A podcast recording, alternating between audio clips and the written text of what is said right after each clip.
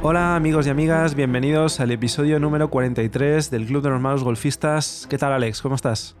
Muy buenas, Sergio. Pues bien, bien, esperando más torneitos de golf. Ahora hay un pequeño parón del circuito de quinta, pero bueno, buscándonos alternativas para poder seguir disfrutando del golf. Sí, y ahora que también va a haber más horas de luz, pues también más oportunidades para jugar. Yo creo que a todos los golfistas nos viene bien este cambio horario, así que a disfrutarlo. Y claro, lo que buscamos todos obviamente es mejorar nuestras tarjetas. La semana pasada hablamos del handicap, mejorar nuestro handicap, intentar conseguir victorias en torneos o al menos buenas posiciones. Y para ello hay una serie de golpes que todos deberíamos tener en nuestro background, en nuestro repertorio de golpes, porque son como recurrentes, acabamos siempre yéndonos a ese tipo de golpes, ¿no? Y hoy lo que queríamos era pues hacer un poquito ese repaso, ¿no? De estos cinco tipos de golpes que en realidad si no los tenemos pues seguramente nos encontramos en situaciones complejas en el campo, que seguramente perderemos golpes y además muchas de estas golpes mm, muchas veces no los practicamos, ¿no? Y ese es el gran error. Entonces lo que queremos hoy es pues hacer un poco de propósito de conciencia y decir, ¿esto realmente lo estoy entrenando lo suficiente como para que el día que me encuentre en el campo con un golpe de este tipo, que además pasa en cada vuelta, voy a poder salir indemne, ileso y, y bien de, de esa situación, ¿no? Correcto, porque siempre al final tú vas a entrenar driver, maderas, golpes largos desde una esterilla. Pero bueno, los golpes que vamos a tratar hoy pues no se entrenan ni de manera regular y te diría que ni un 10% del resto de entrenos que se hacen. Así es. Así que bueno, empecemos por el primero y que además es un golpe que cuanto mayor es el handicap, menor es el nivel, más veces vamos a tener que recurrir a él, que es el golpe desde RAF, ¿no? Un poquito de estadísticas. La medida del PGA Tour está en torno a que cogen el 60% de las calles. Para jugadores amateurs de handicap de una cifra está en torno a 50%. De handicaps del 16 al 20 cogen un 37% de calles y del handicap 21 en adelante suelen coger como máximo un 30% de las calles. Estamos hablando de 3 de cada 10, ¿eh? Exacto. Con lo cual es un golpe que está claro que tiene que estar en nuestro repertorio sí o sí, porque es que, pues lo que dices tú, ¿no? 3 de cada 10, pues prácticamente como mucho vas a coger 6 calles en una vuelta, como mucho. Es que es más, le vas a pegar más desde RAF que desde calle. Claro. ¿Y cuál es el problema? Que desde que normalmente cuando entrenamos o hacemos clase, claro, lo hacemos en el campo de prácticas, sobre una esterilla, que tienes el lay perfecto, la bola a la altura de los pies, y no te encuentras en la situación de la bola cuando se te mete en un RAF con hierba alta, la bola a lo mejor medio encastada y que realmente pues no lo practicas, ¿no? Entonces, ese es el gran problema que nos encontramos muchas No, veces. y de ¿no? hecho, a mí me pasa mucho también, ¿no? Que tú te pones en una bola que está en RAF y lo que miras es, bueno, que el palo pase un poco por la hierba para ver un poco el swing que consideras que tienes que hacer, pero no buscas en el golpe de práctica ese golpe a través de la hierba en función de si la bola está más hundida o menos hundida, por ejemplo. Claro, sí, sí. Y luego también la posición respecto a la bola de tus pies, ¿no? Porque muchas veces la calle eh, es la parte más baja del campo, digamos, y luego hacia los laterales, pues te puedes encontrar, si te has ido a la derecha y eres diestro, pues que la bola la tendrás más levantada que tus pies, y al revés, ¿no? Si te has ido a la izquierda, por ejemplo, pues a lo mejor tú también tienes, pues eso, la bola más baja de los pies, con lo cual también el vuelo de la bola se va a ver afectado. Claro, totalmente. Para empezar, no vas a hacer seguramente los mismos metros que estás acostumbrado a hacer con un palo. Claro, aquí las condiciones de la película han cambiado de, repente, ¿no? El hecho de estar en RAF ya hace que, que obviamente las condiciones no sean las mismas y que no vas a hacer el mismo vuelo de bola, porque además es que el palo no va a interactuar con el suelo de la misma forma. Se te puede cerrar, se te puede quedar enganchado. Lo que decías tú, Alex, ¿no? En función de cómo esté la bola, el palo a lo mejor no pasa por debajo de la bola como mm, podría hacerlo en calle, ¿no? Entonces, pues bueno, ahí ya tienes un problema. ¿no? Es que un impacto en un RAF, si la bola no está muy, muy bien puesta, eh, es que no va a ser limpio. O sea, tú cuando bajes el palo, en la grad del palo, lo primero que vas a encontrar es la hierba. Entonces, si no practicas bien cómo está la hierba, si está más dura, menos dura, incluso se te puede mover la cara cuando impactas con la hierba, ¿no? Entonces, todo eso, justo en el momento del impacto, va a hacer que eh, el golpe sea diferente a cuando estás en calle. Y el golpe te va a afectar pues, al vuelo de la bola, al spin de la bola. Eh, si está encastada, pues vas a descartar la mitad de palos porque te vas a tener que ir a palos un poco más largos para poder igualar los metros que harías como si la bola estuviera en la calle. Lo que pasa es que eso es un arma de doble filo, porque además, eh, claro, cuando te vas a RAF, generalmente la bola no ha rodado tanto como si estuviera en calle, con lo cual tienes más metros todavía por recorrer. Y entonces el primer pensamiento es, bueno, tengo que recuperar esos metros que no he hecho en el golpe anterior. Voy a coger un palo más, ¿no? Incluso muchas veces hemos visto a mucha gente principiante de voy a coger una madera de calle para darle desde el RAF, ¿no? Qué difícil es pegar un buen golpe, por no decir imposible con las velocidades de swing que seguramente tengamos nosotros, ¿no? Desde el RAF, intentar recuperar con ese golpe lo que nos hemos dejado de hacer en el golpe anterior, ¿no? Bueno, sí, además vemos en la tele, por ejemplo, que, sí que salen adelante, ¿no? Pero lo que pasa que eh, fuerzan mucho el swing, son profesionales, los errores que cometen son menores y la verdad es que en su swing en la bajada tiene una velocidad de palo abajo en el momento del impacto brutal, no como nosotros, por ejemplo, ¿no? O gente que tenga handicaps 25 para arriba, ¿no? Claro. Te puedes encontrar dos o tres situaciones, ¿no?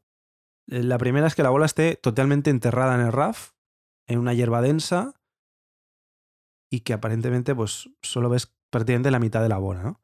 En este caso, el impacto ya de primeras va a ser muy difícil porque en la cara del palo se va a encontrar con briznas de hierba que van al final a afectar a ese impacto, ¿no?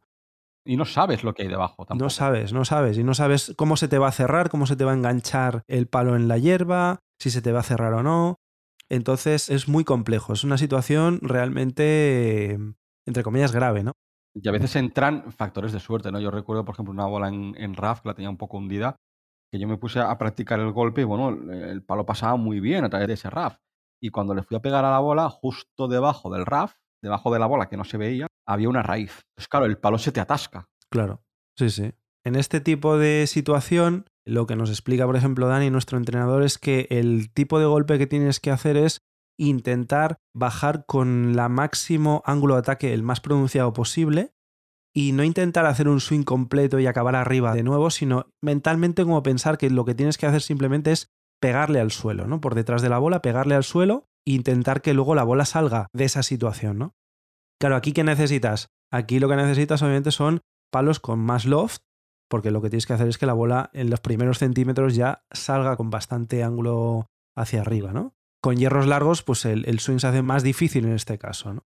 De hecho, me acuerdo de cuando hicimos una clase en campo y eso, practicamos esa situación, nos pusimos a la izquierda en un par 5 que había RAF a la izquierda con la bola más baja que los pies y lo que practicamos era eso, nos decía, no, no, es que tú no tienes que intentar hacer un swing como si estuvieras en medio de la calle, sino que lo que tienes que hacer es intentar bajar el palo muy rápido, ahí la velocidad de palo también es muy importante, e ir prácticamente como a pegar un hachazo al suelo justo por detrás de la bola y, ya está, olvidarte de que luego el palo tiene que continuar. Obviamente el palo no se para del todo, pero el objetivo es simplemente pegar muy, muy rápido, muy, muy velozmente en esa dirección, ¿no? Con un ángulo de ataque muy bajo. Y el resultado, la verdad es que a mí me sorprendió porque la bola sale disparada, ¿eh? Luego tenemos otra situación que es el lay de media bola, ¿no? Cuando las cosas no están tan mal como en la situación anterior, pero sigues en el RAF. Bueno, ahí lo primero que tienes que ver es hacia dónde crece el RAF. En contra tuya puede crecer a favor tuyo o, bueno, puedes tener un lie un poco más uniforme o despejado, ¿no? Entonces, en el caso de que, digamos, el crecimiento del RAF sea hacia ti, es posible que al bajar el palo, como no vamos a coger palos muy, muy largos para buscar eh, ángulos de ataque un poco más verticales, es posible que el palo se quede enganchado. Entonces, cuidado, son cosas que a lo mejor los amateurs de handicaps muy altos no se fijan, pero bueno, sabiéndolo, te puedes fijar en decir, bueno, pues si yo tengo el crecimiento hacia mí, pues cuidado, probar bien eh, ángulos de ataque verticales en los tiros de prueba para ver cómo se comporta el palo cuando impacta con el suelo, ¿no? Eso es. Y por contra, si la hierba crece a favor tuyo, pues la situación es un poquito mejor, ya que no hay tanta resistencia del palo al impactar con la hierba y puede salir pues algo más viva y hacer incluso más distancia de la que tú te puedes llegar a esperar, ¿no? Pero por ejemplo, esto yo tengo que reconocer que muchas veces no, no miro, no me doy cuenta de hacia dónde está la hierba creciendo, ¿no? Y es uno de los factores que tienes que tener en cuenta, igual que pensamos en el viento, pensamos en si es un tiro en subida o en bajada, pues eh, hacia dónde está creciendo la hierba también es importante porque te puede ayudar o te puede perjudicar, ¿no? Y bueno, por último, si encontramos un line más despejado, te puedes encontrar un golpe más cómodo, ¿no? Pues ahí pues siempre hay que tener en cuenta que por muy vertical que vayas o si la hierba es más cortita, pues a lo mejor coger un palo más largo porque tu palo no va a entrar con tanta hierba. Entonces, claro, eso te puede afectar a la velocidad de swing cuando impacte con la bola, eh, menos spin, la bola puede salir más disparada y a la hora de botar sigue rodando, cuesta pararla, bueno, esas cositas hay que tenerlas en cuenta. ¿no? Sí que es cierto que aquí, con RAMs más despejados e incluso cortados, los híbridos se pueden ajustar más, ¿no? Porque a lo mejor el híbrido no pasa tanto por tanta hierba, con lo cual al pasar el palo más despejado no tienes tanta fuerza contraria a la dirección del palo, con lo cual, bueno, tu palo va a pasar mejor, con más velocidad e incluso la cara en el momento del impacto va a ser la correcta. Sí, va a ser más limpio, ¿no? El impacto más limpio. Al final, pues estos golpes hay que practicarlos ¿Cuál es el problema? Que muchas veces cuesta practicar esto. ¿Dónde lo practicas? Pues bueno, a mí se me ocurre que igual la mejor forma de hacerlo es buscar un horario entre semana por la mañana, dar una vuelta al campo en el que a lo mejor no tienes grupos por detrás y puedes jugar más relajado, más tranquilo y en vez de ir a hacer resultado, pues lo que puedes hacer es eso, probar 3-4 bolas, las sacas del bolsillo, ¡pum! Y pruebas diferentes situaciones, diferentes configuraciones, diferentes palos y ves un poquito cómo reacciona la bola a tu swing, al impacto que tú le puedes llegar a dar, a la velocidad de, swing que tienes. Y bueno, al final te puedes ir anotando mentalmente el resultado que obtienes, ¿no? Y bueno, pues con esto pasaríamos al, siguiente golpe, ¿no? Un golpe muy típico que me gustaría saber cuánta práctica la gente en clase o por su cuenta golpes desde bunker. Porque es un golpe que yo creo que en todas las partidas vas a tener. Sí, una o dos veces caerás a bunker seguro. Seguro. Entonces, claro, dices, va, es un golpe que saco y bueno, ya me espabilaré luego según quede la bola, ¿no? Pero bueno, es que hay veces que puedes caer cuatro o cinco veces en un bunker y si no lo practicas bien y no sales bien de bunker, adiós a la vuelta, ¿eh? Es que no hay, no hay otra, ¿no? Además, el bunker tiene una cosa que es que como no puedes hacer golpes de práctica, esa oportunidad es la buena. O sea, a la que haces el swing, tienes que hacer el impacto bueno y sacar la bola. No tienes segundas oportunidades, ¿no? Y por eso muchas veces el caer en un bunker para muchos amateurs, y, yo me incluyo a veces cuando no tienes esa confianza, te induce a un pensamiento negativo, decir, hoy ya me he metido en un bunker, problemas, a ver cómo salgo de esta, ¿no? Sí, pero es curioso, ¿eh? Que si tú miras los profesionales y los comentaristas por la tele, que comentan que es mejor un golpe desde bunker que desde RAF. Sí, Sí, sí, porque los que saben dicen que al final no es un golpe tan difícil porque siempre se hace igual. Sí, en función de, la arena, si es más dura o es más blanda, pues bueno, cambia un poco el tema del impacto. Además, nosotros precisamente hace poco hicimos una clase con Dani de bunker. Y la verdad es que es curioso como, bueno, eh, poniendo en práctica lo que comentaba, las bolas salían y salían bien, bonitas, no salían disparadas, filazos. Pero bueno, hay que practicarlo. Porque claro, tú en el bunker no impactas directamente con la bola. Esto es la primera base. Tú tienes que impactar antes.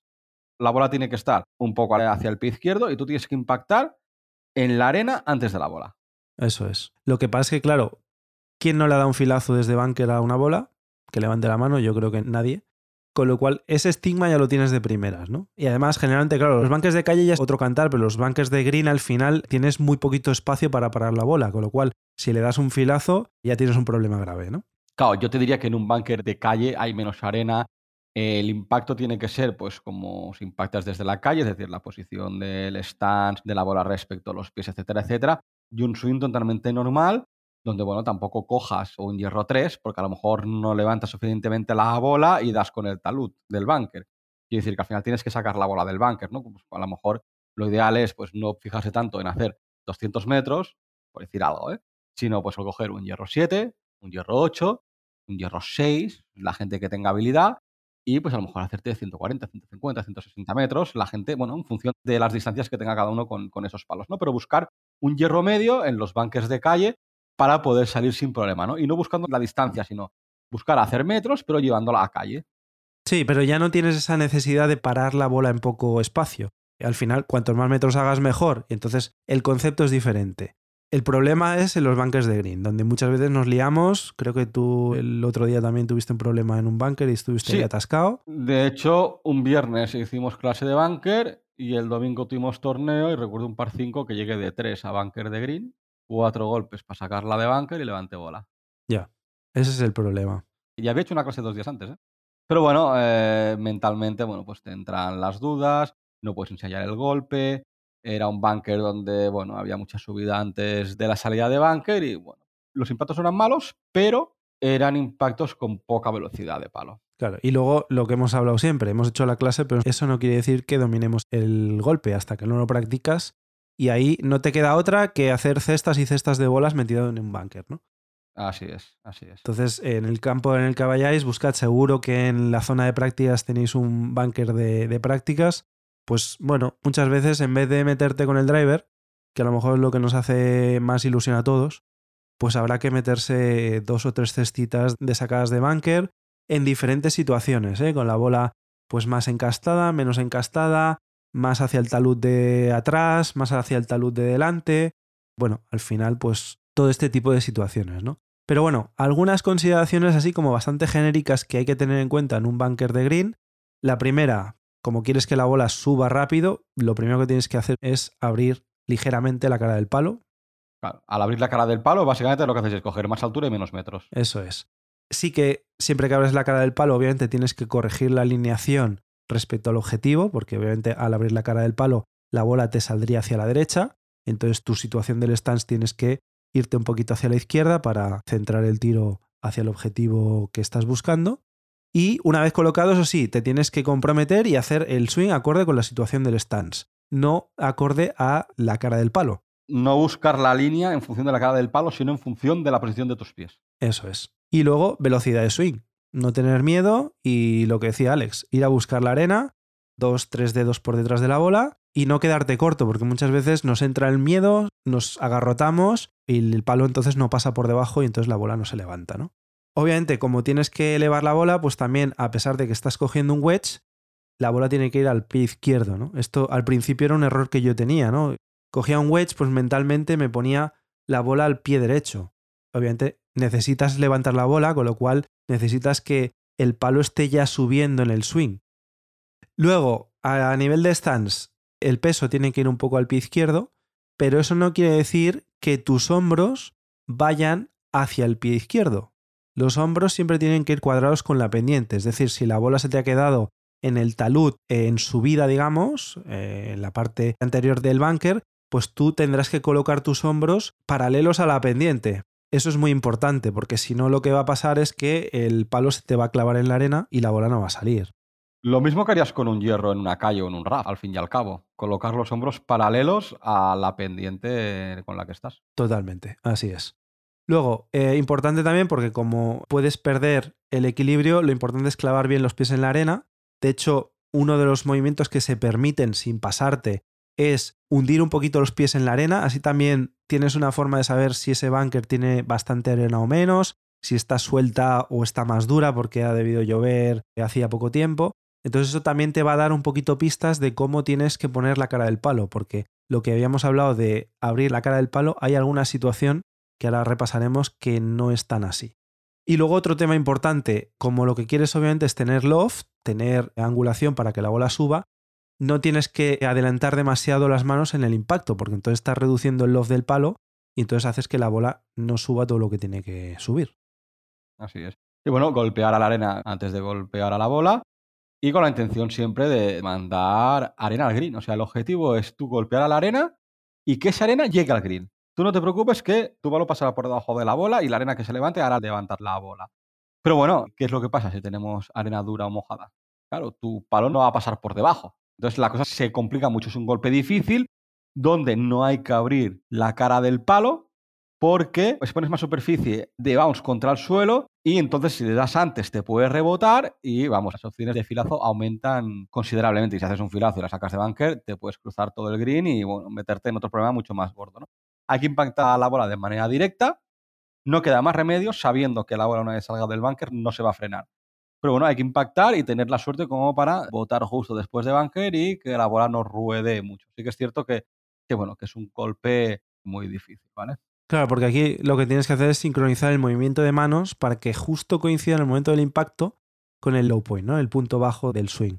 Es seguramente la situación más complicada. Cuando tienes un bunker sin arena o con arena dura, vosotros mismos lo habréis experimentado seguro, ¿no?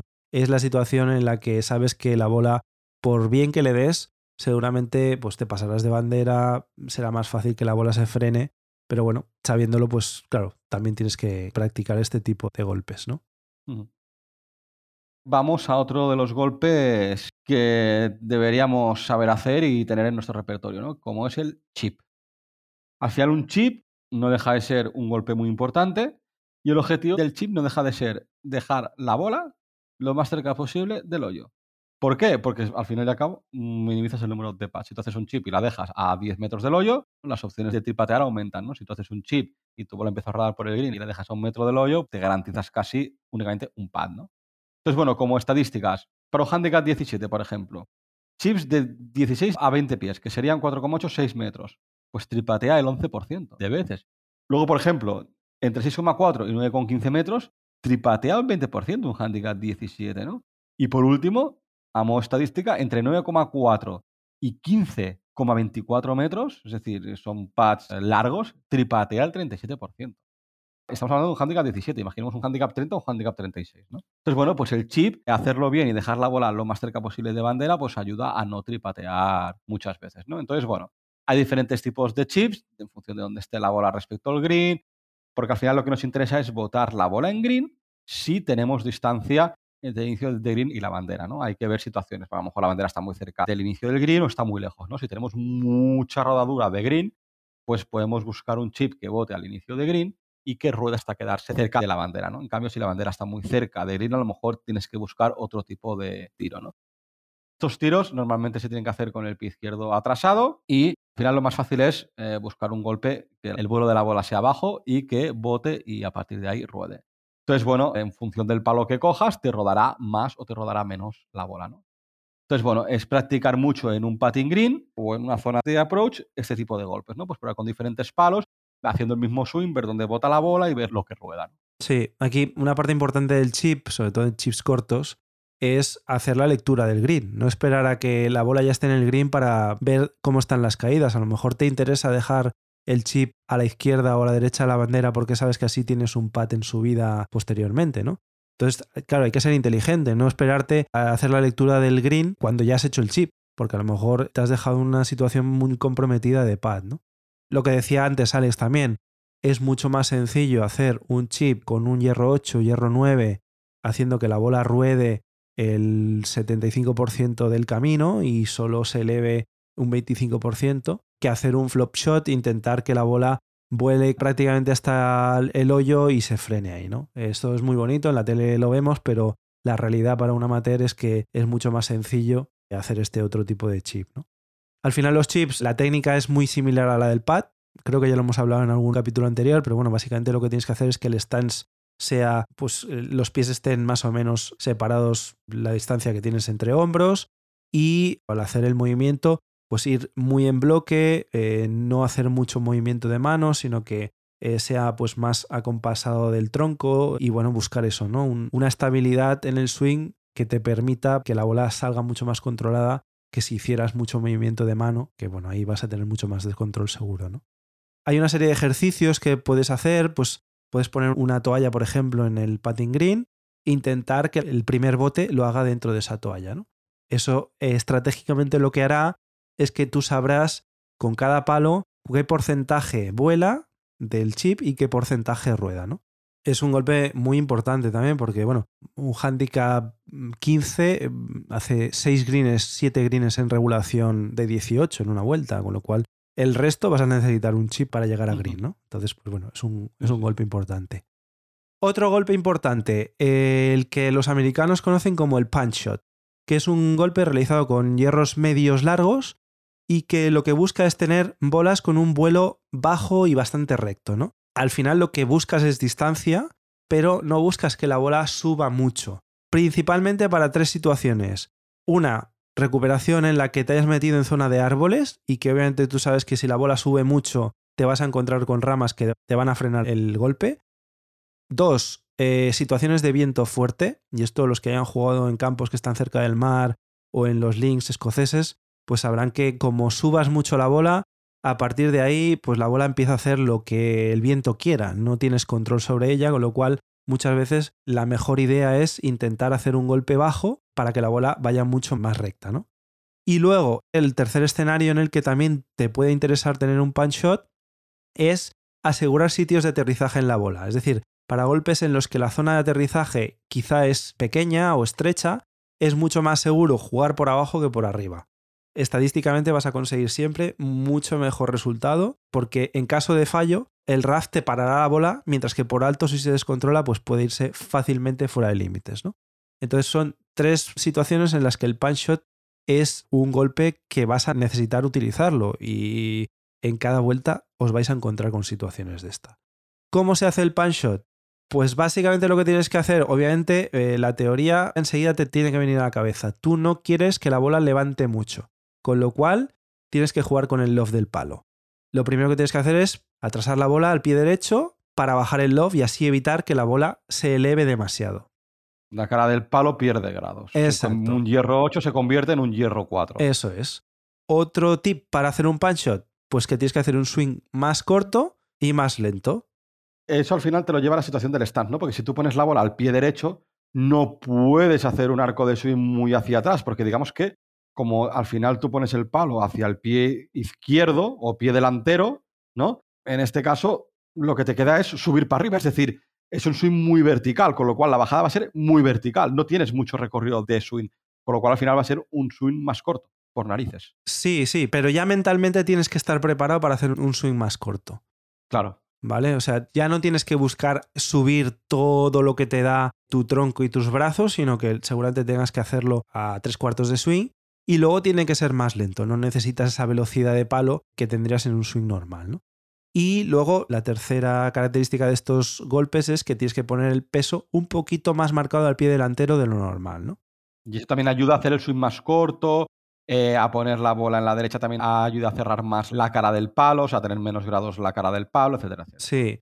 También lo que puedes hacer es cerrar un poquito el stance, eh, juntar los pies, porque eso sí que te limita mucho el movimiento que tú hablabas de backswing, ¿no? Y esto tú lo habrás practicado muchas veces con, a veces no, haces prácticas de eh, swings con los pies juntos, ¿no? Pues es un poquito esa situación, no tan exagerado, pero juntar los pies un poquito más de lo normal y eso hace que te limita el movimiento de backswing, con lo cual ya no levantas tanto, el swing es más corto y bueno, con el hecho de tener ya la bola al pie derecho de primeras, pues hace que, esa bola ya no se eleve tanto. Lo que pasa es que tienes que tener cuidado con el tema de los draws, ya que como impactas la bola muy pronto en el arco, en relación a la totalidad del swing, obviamente todavía estás muy por dentro en el swing y hace que la bola se te pueda cerrar mucho. Eso también lo tienes que tener en cuenta. Pero bueno, es un golpe interesante de tener en tu repertorio porque ya veis que, hay muchas situaciones eh, que te puedes encontrar. Lo que pasa es que no es un golpe sencillo, ¿eh? porque hay muchas veces que como el swing es más corto, como te desequilibres un poco, el stand no sea el correcto, como va a ser una bajada muy vertical, si no bajas bien mm, vas a entrar con la cara abierta. Totalmente. Con lo cual hay muchas veces que te puedes salir muchas bolas a la derecha. ¿eh? Es un golpe complicado en ese sentido. ¿no? Totalmente. Y bueno, por último, golpes generales de medio swing y cuarto swing. ¿no? Yo, por ejemplo, en las clases lo estamos viendo, practicamos sobre todo golpes full swing, ¿no? Y eso que incluso Dani me dice, no subas tanto la cara del palo y aún no subiéndola, consideramos que es un full swing, ¿no? Pero bueno, hay muchas situaciones donde necesitamos cubrir distancias que no corresponden con lo que normalmente hacemos con los palos. Y entonces, a lo mejor, si con un pitch haces 100 y tienes 95, pues a lo mejor con el palo siguiente no llegas a esos 95, pues a lo mejor necesitas darle un pitch, pero no hacer un full swing, sino hacer a lo mejor un tres cuartos de swing o un medio swing. ¿no? Entonces, hay que ser un poco versátiles con los palos de nuestra bolsa para abarcar esas distancias que no abarcan nuestros palos por las distancias que conocemos sobre cada uno de ellos. ¿no? Entonces, bueno, eh, hay que practicar este tipo de golpes, ¿no? Pues en, el campo de prácticas, no subir el palo hasta arriba, pues sino decir, vale, pues subo el palo a medio swing o tres cuartos, no acabo arriba de todo y empezar a pegar con el mismo palo, pum, pum, pum, bolas. Claro. ¿Cuántas veces en el driving range cogemos una cesta de bolas y cuando hemos acabado nos damos cuenta de que todos los swings que hemos hecho han sido swings completos? Y dices, ostras, pero podría haber practicado la mitad de la cesta, pues medio swing con el 7 a ver hasta dónde llega la bola, ¿no? Una pregunta recurrente que todo el mundo hace es ¿cuánta distancia haces con tal palo concreto, no? Pero nunca se pregunta ¿cuánto haces con medio swing de ese palo, ¿no? Eso no te lo pregunta nadie. Y eso tú lo tienes que saber. Es muy importante saber las distancias con cada palo en un swing completo, pero también en medio swing, ¿no? Porque nunca sabes en lo que te puedes encontrar. Como veis, son golpes que todos conocemos, pero que seguramente si hacemos un poquito lo que yo decía al principio, ¿no? Examen de conciencia, seguramente no estaremos practicando ni mucho menos todo lo que necesitaríamos estos golpes que al final son muy recurrentes, los necesitamos muy a menudo en nuestras vueltas. No estamos hablando de cosas estrambóticas, salir de bunker, pegar un golpe desde RAF, hacer un chip, encontrarte en una situación en la que la bola no puede subir mucho y necesitas pegar un golpe de distancia, pero que eh, a lo mejor tienes un árbol delante, o hacer un golpe de medio swing, todas estas cosas las necesitamos en cada vuelta que damos y seguramente no las estemos practicando. Así que bueno, esto al menos que sirva para que de vez en cuando nos acordemos de que en nuestro repertorio de golpes, al menos estos cinco tipos de golpes tienen que estar y no queda otra que practicarlos si realmente queremos mejorar nuestras tarjetas. Totalmente de acuerdo. Os recordamos que tenemos las redes sociales, estamos en Twitter y en Instagram, en Malos Golfistas, tenemos un correo electrónico malosgolfistas.gmail.com. Os agradecemos muchísimo el soporte que nos estáis dando, cada vez tenemos más suscriptores, cada vez tenemos más seguidores en nuestras eh, redes sociales. Os agradecemos a todos los que nos estáis escribiendo reseñas y poniéndonos las cinco estrellitas en Apple Podcast o en Spotify, que están ayudando muchísimo. No sabéis cuánto nos está ayudando a que cada vez más gente nos escuche. Así que muchísimas gracias. Os recordamos también que tenemos el challenge de los malos golfistas. Inscribiros, tenéis el enlace en la descripción del programa y en nuestras redes sociales. Y nada, os deseamos una muy feliz semana de golf y que vayáis a por el Verdi. Hasta otra.